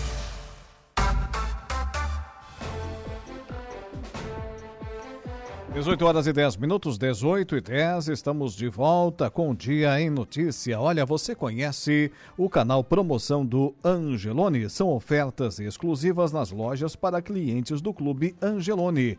Toda semana são novas ofertas que você ativa no aplicativo e tem acesso ao identificar a sua compra no caixa.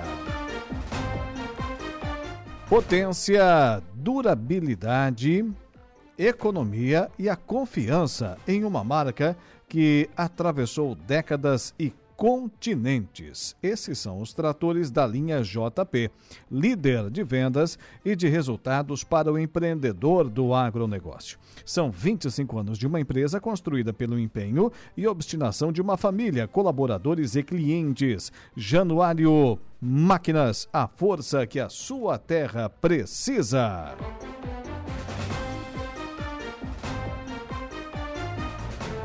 E falando em Januário Máquinas, agora para a Copersuca, desde 1964, o Agro em Notícia.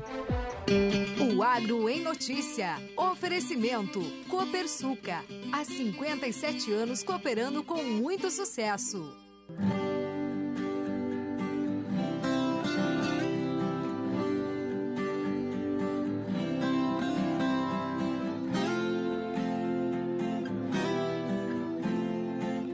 O Agro em Notícia, todos os dias, aqui na programação da Rádio Araranguá, no Dia em Notícia. E sempre com o, o oferecimento né, da nossa Copersuca desde 1964.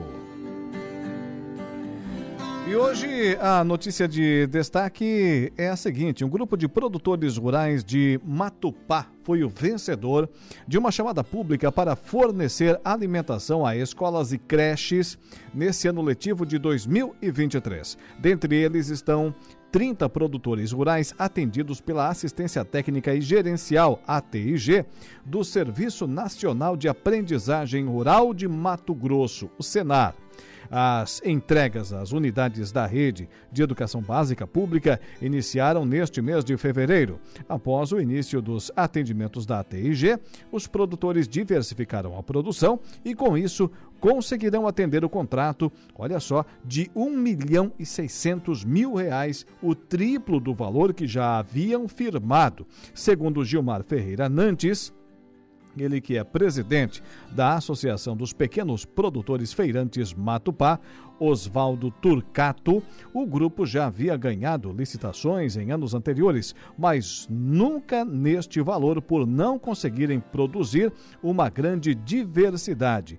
Tinha verdura que a gente achava que não dava de produzir na nossa região, outras a gente já tinha produzido, mas não soubemos dar continuidade. Agora, com o acompanhamento da TIG, conseguimos aumentar muito a diversidade da produção, afirma ele. Dentre os novos alimentos cultivados estão no Mato Grosso, hein? Couve-flor, chicória, brócolis e tomatinhos. A couve estamos produzindo em túneis, melão, melancia e morango também já conseguimos implantar. O pepino está na hidroponia. Conseguimos triplicar o valor do nosso projeto porque agora conseguimos ofertar, ofertar então todos esses produtos, afirma Gilmar. O Agro em Notícia tem sempre o oferecimento da Copersuca desde 1964, com o seu sistema democrático de gestão. Nossas decisões sempre levam em conta a opinião e o desejo dos nossos associados. Realizamos assembleias gerais ordinárias em que todos os associados participam elegemos democraticamente os conselheiros de administração, conselheiros fiscais e membros dos comitês educativos. Nessas assembleias anuais, informamos todas as ações do ano e convidamos a todos para uma deliberação cooperativa sobre os resultados e planos futuros. Desde 1964, essa é a Copersuca.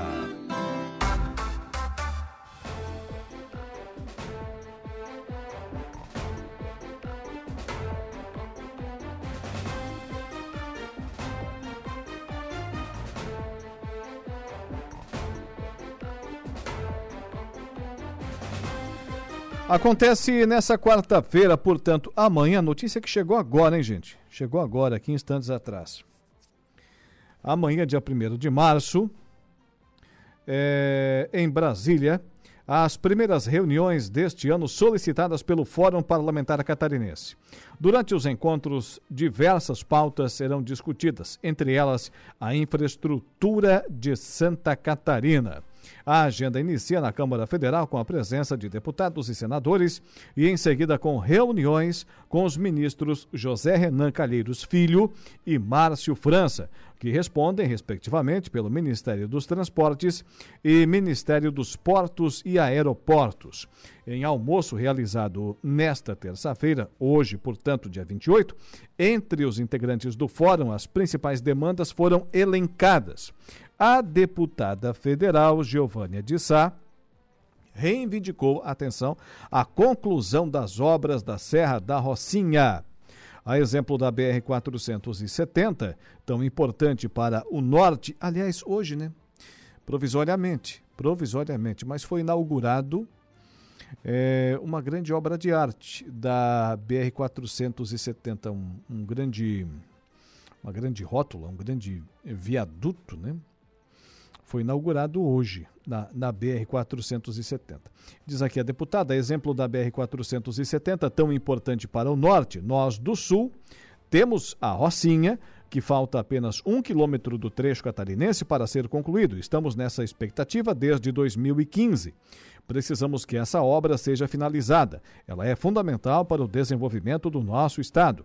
Além da conclusão do trecho catarinense da BR-285, também deve ser abordado nesta quarta-feira, amanhã, as tratativas sobre o marco temporal e outras importantes obras de Santa Catarina, a adequação das BRs 470, 282 e a duplicação da BR-280 e a ampliação da capacidade da BR-163. Está aí, portanto, a assessoria da deputada acabou de mandar aqui, até tentamos, é, sem sucesso, né, por enquanto, uma entrevista rapidinho aqui com a deputada, que está nesse momento em uma reunião. Por enquanto não conseguimos, para trazer maiores informações sobre este assunto. Deputada Giovanni de Sá pede prioridade na conclusão da, das obras da Serra da Rocinha. O pedido foi realizado em encontro do Fórum Parlamentar Catarinense, que antecede reuniões com deputados, senadores e ministros. Amanhã teremos esse importante encontro, então, com a presença dos deputados e senadores. É, na Câmara Federal é, e também com reuniões com os ministros José Renan Calheiros Filho, do Ministério, ele é ministro dos Transportes, e Márcio França, ministro dos Portos e Aeroportos. Esperamos, sem dúvida nenhuma, esperamos que seja lembrada, que seja citada, que seja cobrada a conclusão da nossa BR 285, nesse momento passando pela Serra da Rocinha, entre Timbé do Sul e São José dos Ausentes, no trecho catarinense. 18 horas e 18 minutos, 18 e 18. Agora temos aqui uma, uma outra informação. Vamos lá rapidinho, o, Eduardo Galdino. Antes é, do nosso próximo intervalo comercial, lembrando que daqui a pouco tem Saulo Machado e tem Lucas Casagrande na conversa do dia.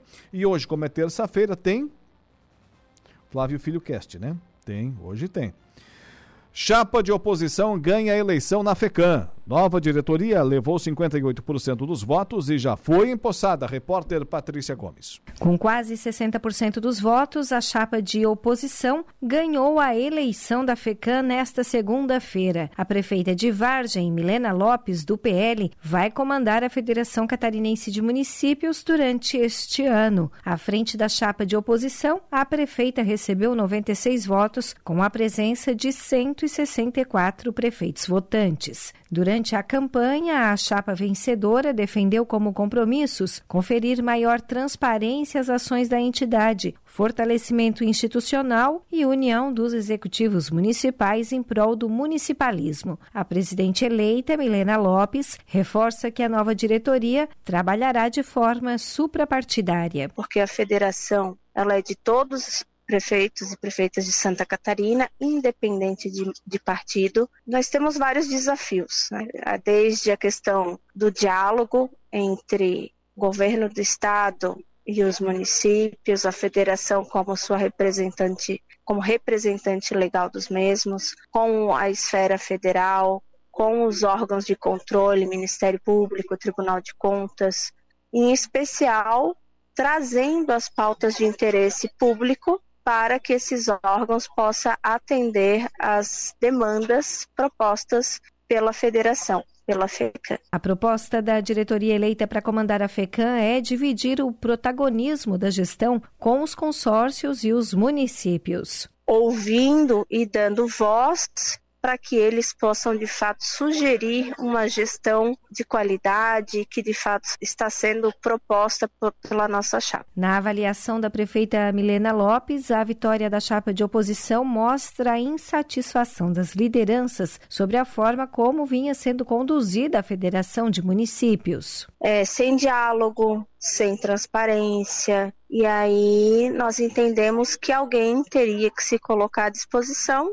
para que as mudanças tão esperadas acontecessem. E de fato, a eleição mostrou essa insatisfação tanto que fomos vitoriosos. O diálogo e a transparência serão resgatados na FECAM, como enfatiza a presidente eleita Milena Lopes. Os balancetes publicados, as reuniões de fato sendo participativas com o Conselho Executivo e Fiscal, que é quem tem o poder para deliberar sobre as decisões. A democracia e o processo de gestão democrática, ele se faz com várias mãos. E a nossa intenção é justamente fazer com que essas decisões cheguem até os associados para que todos possam acertar juntos e, se caso houver erros, que errem juntos também. A posse da nova diretoria ocorreu logo após o resultado da eleição. Entre os membros estão os prefeitos de Joinville, Adriano Silva do Novo, de Florianópolis, Topázio Neto do PSD e de Ascurra, Arão Josino, liderança jovem do PSD. De Florianópolis, da Rede de Notícias Acaerte,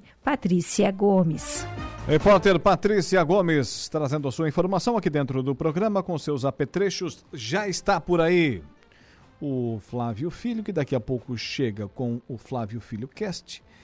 É, na sequência aqui da programação da Rádio Araranguá, a partir das 19 horas. Até lá, antes de tudo isso, tem o nosso intervalo comercial e, claro, a conversa do dia. Daqui a pouquinho estaremos de volta.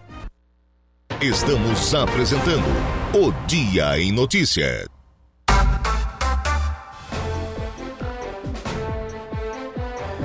Agora são 18 horas e 32 minutos, 18 e 32.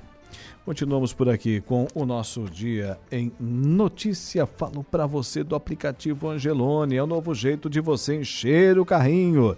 É bem simples. Baixe o aplicativo, se cadastre, acesse o canal Promoções, ative as ofertas exclusivas de sua preferência e pronto. Faça suas compras na loja, identifique-se no caixa e ganhe seus descontos toda semana. Novas ofertas. Aplicativo Angelone. Baixe, ative e economize. Agora é destaque lá no site, lá no portal da Rádio Araranguá, você sabe, www.radioararanguá.com.br. Delegacia de Polícia volta a emitir carteiras de identidade em Maracajá. Orientação e resultado: o trabalho do SAMAI vem aumentando ligações regulares de esgoto em Araranguá. Ainda, primeiro quilômetro na retomada das obras na Serra do Faxinal já foi pavimentado. Informação que você acompanhou ontem aqui no programa.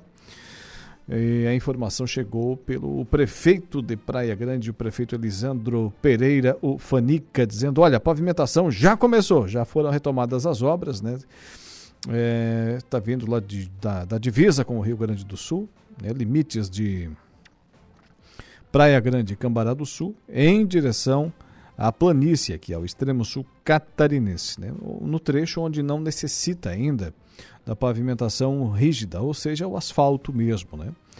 E a empresa tinha que trabalhar lá, a Fraga, a Fraga Engenharia e Construção, não tinha aquela autorização né, para supressão vegetal é, em árvores com até o, o, diâmetro ali de 10 centímetros. A obra tinha que ter sequência, e a, mas agora, então, com essa autorização que chegou na última sexta-feira, é, o ritmo acelerado, né, em profusão, trabalhadores e máquinas, pelo menos assim esperamos, na Serra do Faxinal, entre Santa Catarina e Rio Grande do Sul. Notícias que estão em destaque agora no portal da Rádio Araranguá. 18 e 35 no Dia em Notícia, a conversa do dia. A conversa do dia. Eis que eu recebo agora aqui no programa para suas participações, sempre muito interessantes, produtivas, necessárias, fundamentais. O Dia em Notícia, Saulo Machado e Lucas Casagrande. Senhores, sejam bem-vindos. Boa tarde. Boa tarde, Saulo. Boa tarde, Alaor. Boa tarde a todos os ouvintes. Acho que hoje não há discussão. Boa tarde mesmo. Né? É... Ó, eu disse o seguinte: sejam bem-vindos, vocês escolhem o jeito de entrar. Tu tá que nem aquele agricultor que foi multado pelo Ibama, né? É. O cara chegou lá e disse: Não, o que está nos porcos aqui? Não, estou dando lavagem. Não, você não pode dar lavagem. Cinco reais de multa para cada porco. Putz, tá bom. Aí voltou depois. O que, que o senhor está dando agora? Não, agora eu tô só tô, tô dando é, comida especial, é, ração. Não pode dar ração para porco. Dele mais uma multa. Hum. A terceira ida do cara do Ibama lá, o que, que o senhor está dando? Agora estou dando 10 reais para cada um, eles vão comer o que eles quiserem. então vou contar mais uma de porco, então. É, ah, mas... No início das atividades da, da Frisuca, olha só, fui longe, hein? Frisuca, a Agreliane depois, hoje a, ali na Forquilinha, é a JBS, né? É a Frisuca.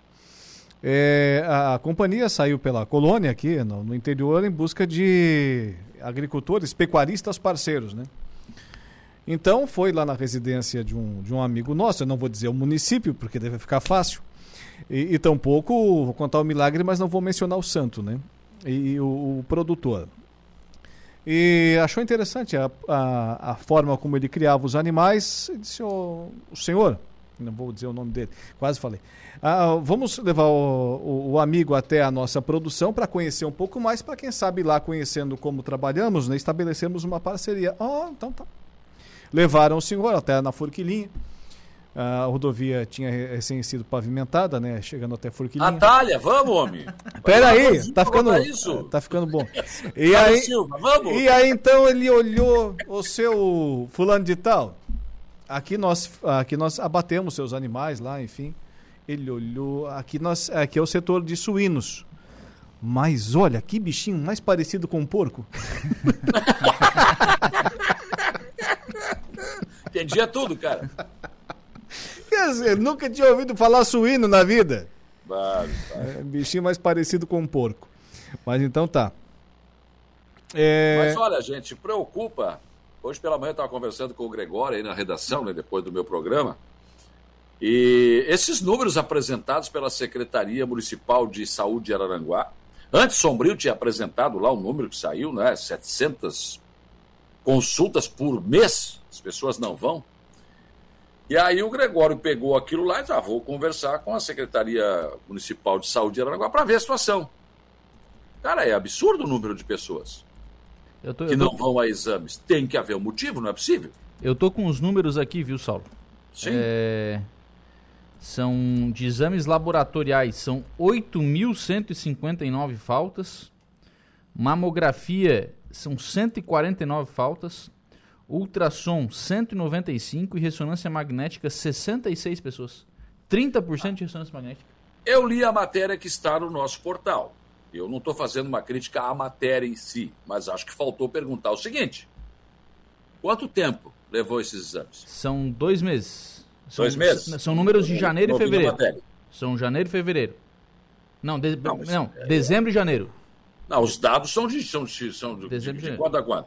De dezembro e janeiro. Dezembro de 22, janeiro de 23. Então, um ano?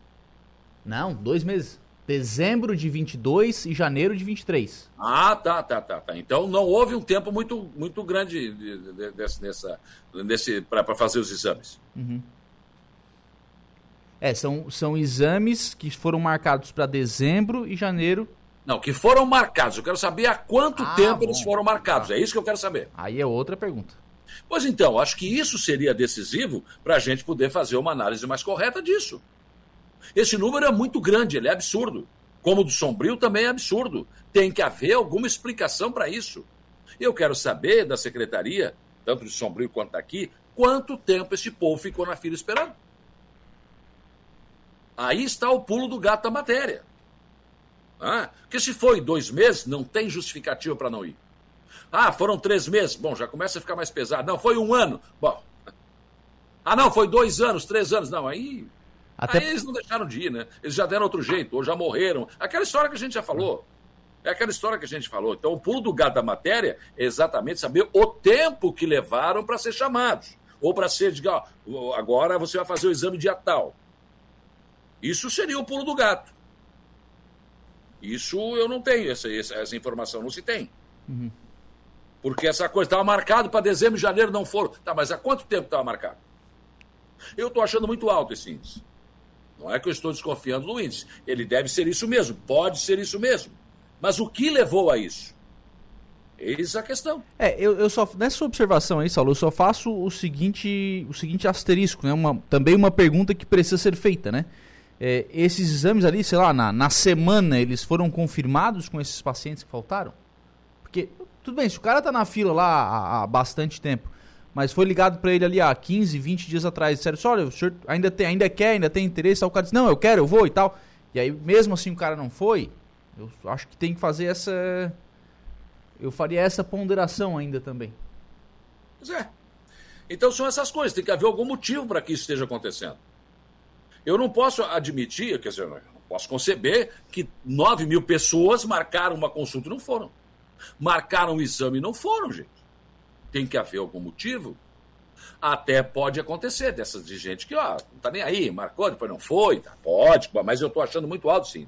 Eu já falei sobre a questão de as secretarias de saúde dar uma olhada nessa fila, acompanhar essa fila. Seu Lucas, o senhor tá vivo? Não, morri. Ah, então tira da fila. Ah, o senhor Alauro, senhor... não, eu já dei um jeito que fiz exame, tira da fila. Então, eu tenho que ver isso. É, isso não está bem esclarecido. Quanto tempo levou para essas pessoas serem chamadas? Isso é decisivo. Isso é decisivo. E se alguém, antes da. da, da né, ó, dia tanto só tem consulta. Não sei se isso foi feito, provavelmente tenha sido feito, não sei. Né.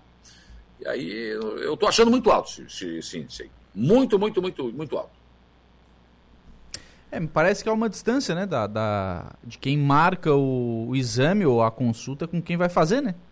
Com, e interessante, com paciente, né? Parece que assim. Toda, toda vez que eu trato desse assunto no meu programa, chove de gente dizendo Estou esperando há um ano, estou esperando há seis meses, estou esperando há dois anos, estou esperando há. Entendeu? Então é estranho que tem muita gente esperando e tem muita gente que não está indo.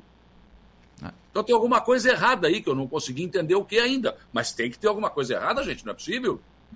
Não é possível. Como diz o Guilherme Benin, alguma coisa que está errada não está certa. é, é que me parece que assim, há, uma, há um como é que eu vou dizer, há um distanciamento, é, tipo assim, ó, avisa o cara, ó, você tem um exame lá daqui a, sei lá, um mês, dois meses, você tem um, tem que ir lá fazer um exame, tá? E, e depois me parece que isso fica, é, não é jogado, é, tipo assim, fica pro paciente ver, né, pro paciente resolver e tal, o paciente fazer, e, e não há um acompanhamento disso, né, na, pô, na, na semana, às vezes, né, uma mensaginha no, no WhatsApp do cara, né, ó, vem eu cá aqui, ó, uma semana, na semana que vem tu tem um exame, tu tens uma consulta e tal é, vamos lá, manter esse contato mais próximo. Claro, é bastante gente, né? Tem que montar uma central para fazer isso. Mas tem que ter para não ter essa falta toda, né? Mas para essa fila andar, vai ter que ter um acompanhamento desse, desse, desse pessoal que está esperando, Lucas. Se não houver, não vai andar. E eu só vou fazer. O que está acontecendo, aquilo que a gente já falou aqui. O cara já morreu e vai ficar até chegar a vez dele, ele vai ficar ocupando o lugar na fila. Ele já morreu, ele não vai fazer o exame. E eu Ou ele fa... já fez. Ô, Saulo, eu vou fazer outra observação. Aqui não é cisreg, tá? Aqui não é cis, aqui não é o tal do CISREG, aquele que a central é cristã. Não, aqui é Secretaria de Saúde de Araranguá, porque são os exames Sim. municipais. Esses dados que a gente falou aqui agora, né? É. Esse, o, a, sombrio era sombrio e tal. Tem outro problema que é o CISREG, é outra história. É, é outra história, é outra história. Mas assim, eu não estou dizendo que isso não aconteça, né? A gente está dizendo sim, que sim. teria que acontecer agora. Não sei. É, acho que essa era a questão que teria que ser quanto tempo e se tem esse acompanhamento ou não. É a dúvida que me, que me ficou. Olha aqui, boa tarde, já começou a bagunça. Olha só, viu? Quem é que tá bagunçando? o Robson tá lá nos Estados Unidos nos acompanhando, que já começou Robson? a bagunça. É nós aí, ó. É, os bagunceiros. É os meninos. é os guri. É os guri, tchê. Olha uma Kombi que pegou fogo no arroz de Silva, olha só. Ah, é? Onde? Agora, 17 horas, rapaz. É, hum bombeiros foram acionados e chegaram muito rápido. Felizmente o veículo deu, infelizmente, deu perda total. Ah. Mas uma Kombi que pegou fogo. Né? Kombi, Fusca, Brasília, não é muito difícil. Maré. o Fusca é porque a bateria embaixo do banco, né? Se é. o cara não botar ali um pneu de caminhão, ali uma borracha, se alguém ser algo mais pesado que nem eu sentar em cima, acabou. Maréia. É. Fecha curta, fecha curto. Horas após assumir o cargo de secretário de Estado da Infraestrutura e Mobilidade, Jerry Comper se encontrou com prefeitos do extremo sul catarinense, no gabinete do deputado estadual Tiago Zilli em Florianópolis, ah, na última quinta-feira. Né? Tá, deixa eu terminar. Hum. Na pauta, atualizações a respeito da situação de demandas consideradas prioridades para a região. E a matéria vai. E aí termina da seguinte forma. Uh, enquanto se aguarda uma solução definitiva para o caso, estou falando da pavimentação da SC-108, que tiveram os trabalhos paralisados. É, o prefeito Gaiola disse esperar que pelo menos medidas paliativas de manutenção sejam executadas, possibilitando que os veículos possam trafegar pelo trecho. Falei que o prefeito Gaiola agora está a, saindo do hospital, fez uma, uma cirurgia, não de grande complexidade, muito pelo contrário, e, e não pôde me, me responder a, a contento. Diz que mais tarde vai retornar sobre esse assunto. É o seguinte, é, vai ter outra licitação da SC 108 entre Jacinto Machado É, e Praia é, Grande. licitação. Trocando em miúdos, quanto é que vai sair essa brincadeira? Nem seria esse o caso. É quanto tempo vai demorar? Não, claro que é esse. Como que não é? É. O governo do estado tem um convênio para fazer a estrada. E era tanto. Agora, numa nova licitação, vai para quanto? Vão atualizar. O governo vai bancar? É isso que eu quero saber. É importante, sim. É mais importante do que demorar ou não demorar. Uma licitação a gente já sabe. Demora no mínimo 90 dias. É, mas No o mínimo. pessoal que está tirando arroz da roça lá entre Praia Grande e Jacinto Machado agora queria uma obra. Nem que tivesse que puxar uns 5 pila cada um do bolso. Não, Ah, não, mas- vão, vão comer poeira. Pode ter certeza. Nesse caso é lama. Muito barro. Então vamos lá. Não tem jeito. E aí a empresa não vai acontecer nada com ela, eu aposto. Não, pois é. Pois é. Não vai ser penalizado. Não volta mais, vai abrir outra licitação. É, eles E aí vão, vamos ver. vão achar Vamos ver um, se essa obra sai ou não. vão achar um termo amigável de rescisão de contrato. Não é exatamente. Quando viu o Bel meter o pé na, na porta e arrombar tudo. Não fazem. É, a empresa, nesse caso, é a STEP. Aí eu vou dizer mais uma. GR Comper está para sair da Secretaria de Infraestrutura. Ué, mas nem entrou? Vocês lembram da frase semana passada do Paulo Afonso Vieira que eu falei aqui? É. Lembram daquilo? De que o, já viu um partido entrar num governo por secretarias, por cargos, por espaço. Agora, nunca tinha visto um partido entrar no governo em troca de uma sala. Isso disse Paulo Afonso Vieira Filho, ex-governador de Santa Catarina. Obviamente que ele estava fazendo menção a esse caso do- da entrada do MDB no governo Jorginho Melo eh, pela Secretaria de Infraestrutura. E agora, eh, o- realmente estão em reunião, vão se reunir hoje, se já não estão eh, reunidos as, reunidas as lideranças do MDB, para definir se vão ficar no governo ou não. Porque o MDB ficou só com, só com a, Com o secretário. a secretaria, mas os cargos, eh, as diretorias, todas nomeadas por Jorginho Melo. Ué, mas não sabiam disso antes? E eu vou dizer mais uma. Foi nomeado um novo diretor do, do BRD. Eduardo Pimoreira não vai ficar no cargo. Não, mas isso era visto, né? João Paulo Kleinbing. Não, mas eu, União eu quero perguntar o seguinte. Tu vai para um governo e tu não sabe em que condições?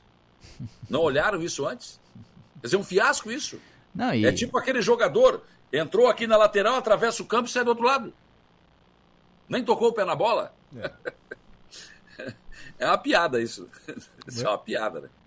Não, não pode ser verdade. É um fiasco. É, um um, fiasco. um colunista da, da Grande Florianópolis disse o seguinte: o, o Jorginho Melo, governador, ofereceu o espaço para o MDB não aceitar e o MDB fez de tudo para aceitar. É aquela história. Pô, eu convidei o cara para ir lá em casa, não é que ele foi, cara. Não é que ele foi, rapaz.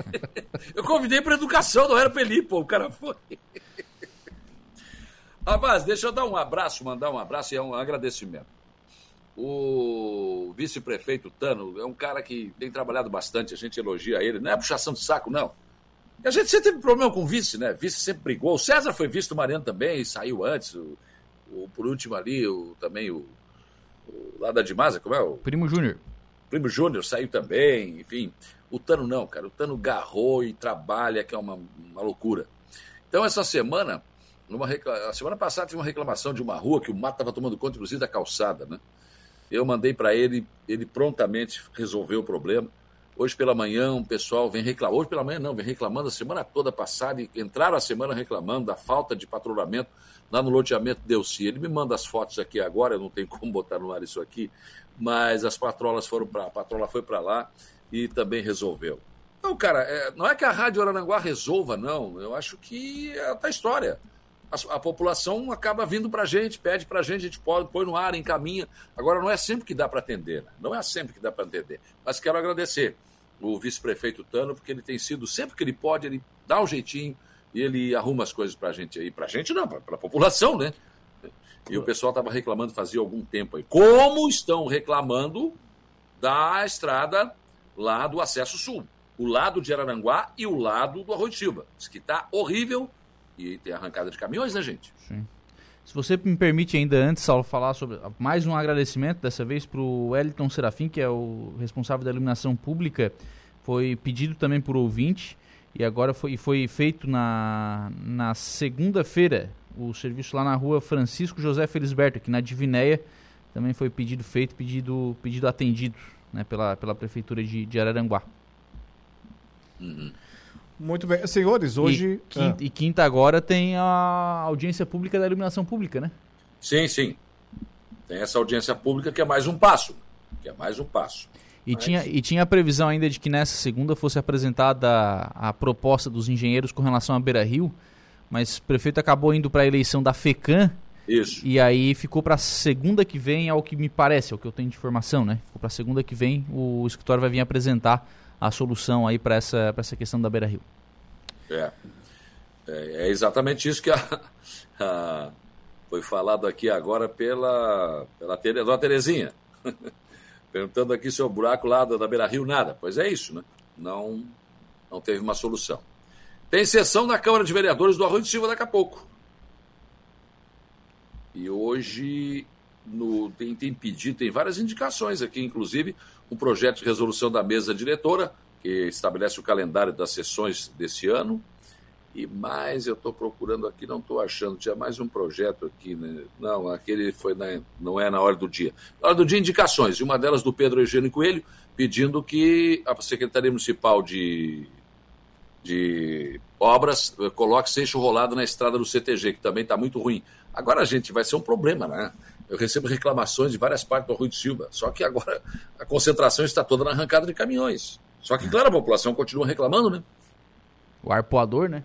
O arpoador reclamando todo dia. As pessoas estão reclamando, não tem jeito, né? Fazer o quê? Então tá, senhores, hoje temos de encerrar antes porque tem Flávio Filho Cast. Márcia Becker, boa noite, guerreiros. Alaor, você é de Santa Rosa, eu sou o Altair Taila, filho do seu Ari Gomes. Não. Ela tem, deve ter outro lá em Santa Rosa. Ué, ele tá falando contigo aqui, né? Não, não. Ué? Ah, ela tá, ela tá perguntando ou ela está afirmando? Não, tá perguntando, homem. Ah, bom, bom. Ela, você é de Santa Rosa? Não, não sou de Santa Rosa. Meleiro, Meleiro, Santa Catarina. Meleiro, Meleiro. Meleirense. Isso. Abraço, senhor Éder Matos. É ele mesmo. Sempre na audiência lá, do então. programa. Partiu. Vazemos? tipo gás. Boa noite, Saulo. Boa noite, Lu. nosso Flávio Kess. Estava esperando por esse espaço. um abraço, até amanhã. Saulo Machado e Lucas Casagrande com a gente aqui na conversa do dia, retornando amanhã nesse mesmo horário. Obrigado aí pela participação dos nossos ouvintes também lá de Santa Rosa do Sul, né? Agradecemos aí pela companhia. Santa Rosa do Sul, a terra lá do, do polvilho, né? É, do polvilho e da banana. Aquele abraço, gente. E, claro, todos os nossos demais ouvintes, amigos e amigas, sempre ligados e ligadas aqui na 95.5 FM. O Dia em Notícia fica por aqui, sempre com o oferecimento de Angelone Araranguá. No Angelone é assim todo dia a dia de super promoções, super ofertas para você.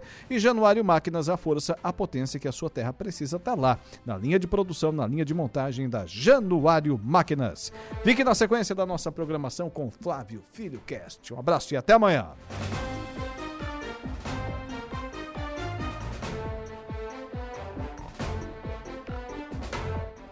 O Dia em Notícia. De segunda a sexta, às quatro da tarde.